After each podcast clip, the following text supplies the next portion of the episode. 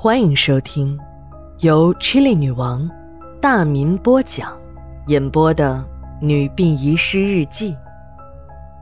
本故事纯属虚构，若有雷同，就是个巧合。第二卷第九章下。原来在郑国老逃出来的时候，才发现。自己的这张脸，市民太熟悉了，可也难怪啊！到郭烙店吃饭的食客那实在是太多了，他的这张脸那就是店面的招牌，几十年下来早已是家喻户晓、妇孺皆知了。这个时候他才知道，人太出名了那也是有坏处的。他狠了狠心，自己找了个地方，弄了个小锅。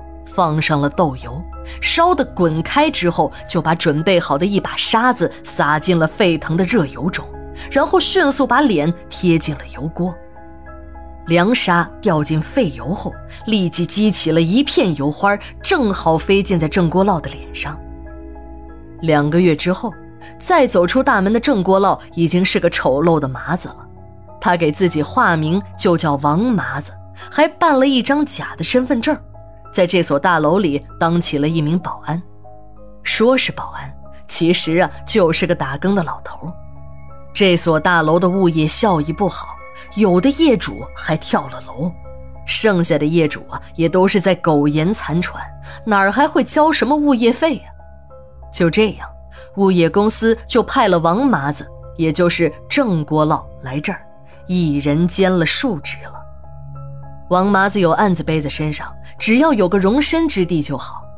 就这样，郑国烙就在这栋楼里干了下来。吉教授不关心郑国烙是怎么变成王麻子的，他只关心自己的命运，这也没有问题。在很多人看来，到了关键时刻，连夫妻这对同林鸟，大难来时都得各自逃命，何况他们并没有什么深交。吉教授向郑国烙打听刚子的事儿。郑国老呢，倒也爽快，全告诉了他。你说刚哥呀，这你不用担心，他犯的不是什么大事儿，就是有人举报他犯黄，他路子野，门子广。听说这次又是大事化小，拘留十五天。吉教授一听，刚子没什么大事儿，过半个月就能出来，自己还能有出国的希望，心情又高兴起来。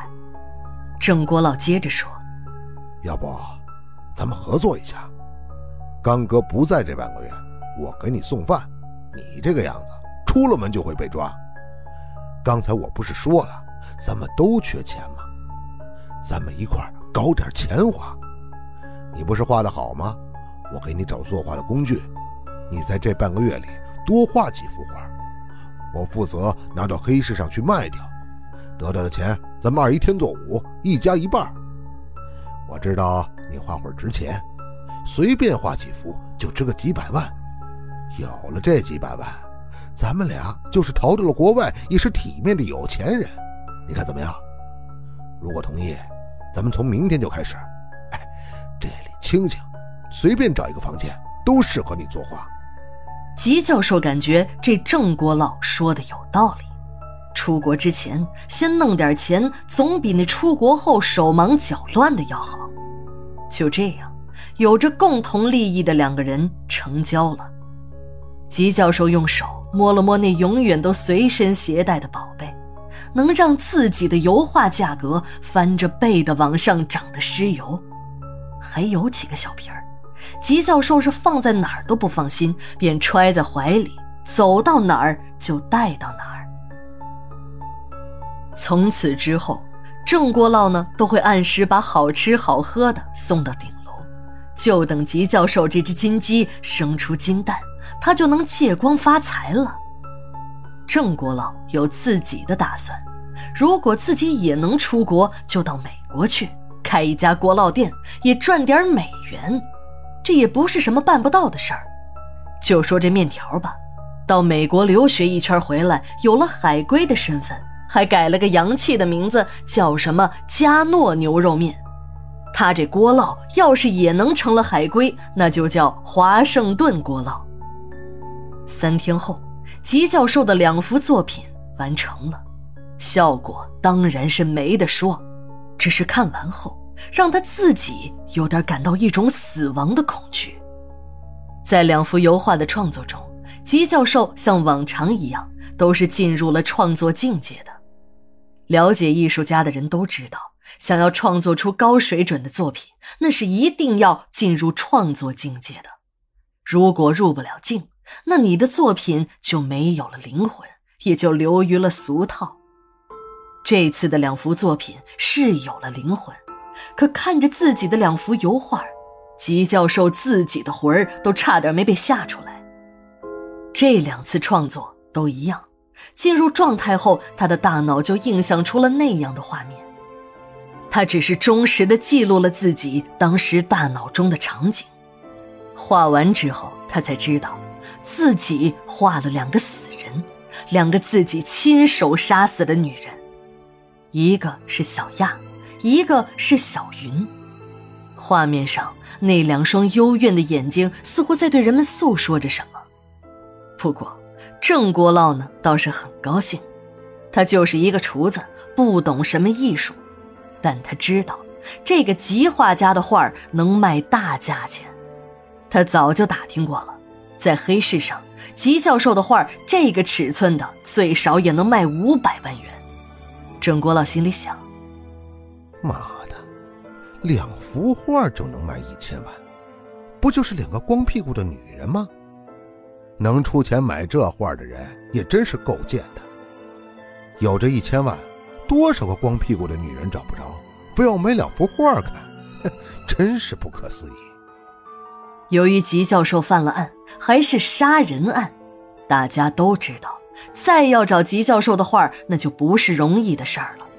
吉教授的画在市场上的价格也就开始走高。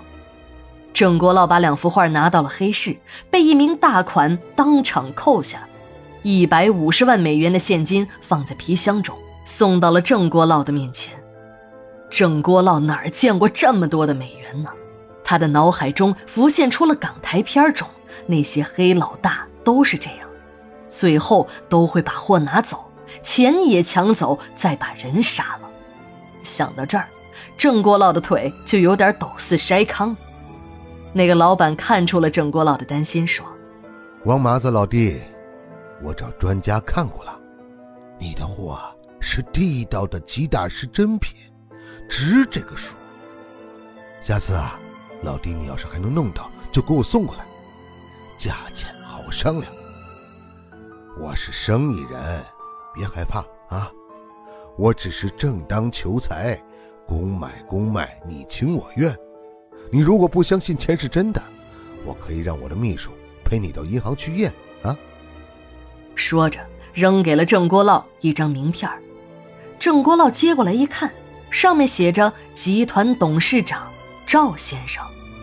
这位赵先生那可真是个大企业家呀，家财数十亿。自己只是听过，没想到这一次见到了真神。回到大楼后，郑国老和吉教授两个人就开始分钱了。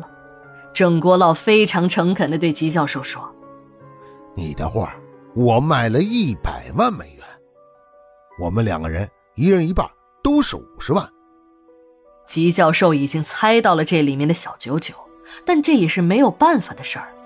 五十万就五十万吧，总比没有的好。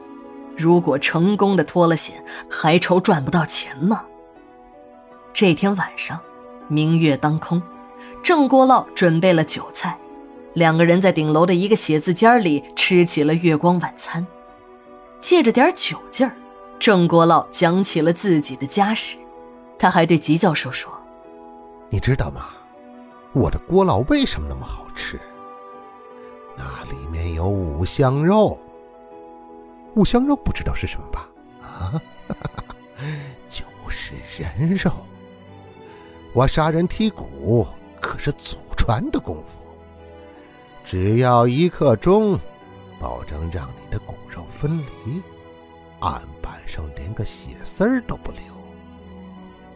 听郑国老讲着自己家族的百年发家史。吉教授听的是毛骨悚然。正在这个时候，两个披头散发、双眼、嘴角都滴着鲜血的女鬼，在写字间的半空中飘荡着。八月二十九日，日记连载，明天继续。